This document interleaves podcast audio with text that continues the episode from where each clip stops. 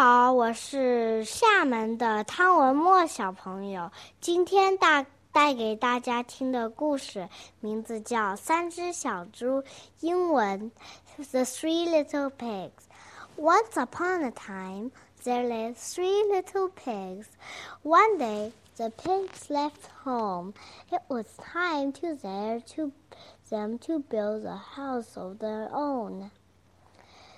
The first little pig built a straw house. When he was done, he sat down to eat lunch. He happily slurped and chewed until suddenly he heard a knock on the door. It was a wolf. Little pig, little pig, let me come in, said the wolf. Not by my hair or my chinny chin chin, said the little pig. Then I'll huff and I'll huff puff and I'll blow your house in, growled the wolf. The wolf huffed and puffed and puffed and huffed and blew the house in. Whoosh! The house became a haystack. The little pig ran to his brother's house. The second little pig built his house with the first little pig told his brother about the wolf. Sticks are stronger than straw, said the second little pig, unafraid. That's when they heard a knock on the door.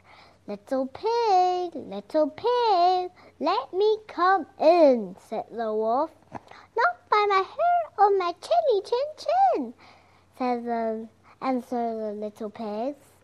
Then I'll huffed and I'll puffed and I'll blow your house in, said the wolf.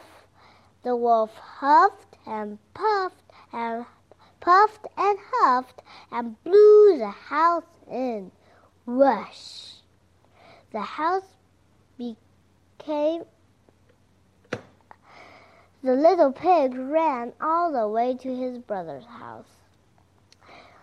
The third little pig built a brick house. When he he was baking pies when his brothers burst in crying about the wolf. Let's see the wolf blow down this house, boasted the third little pig. Knock, knock, knock. The three little pigs looked at the door. Little pig, little pig, let me come in, growled the wolf.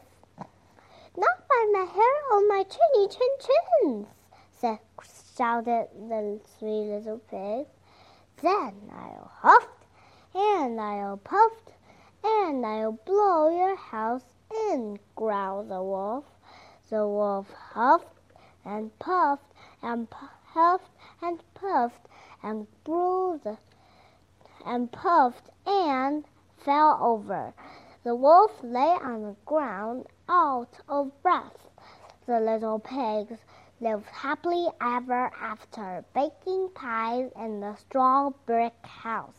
故事讲完了。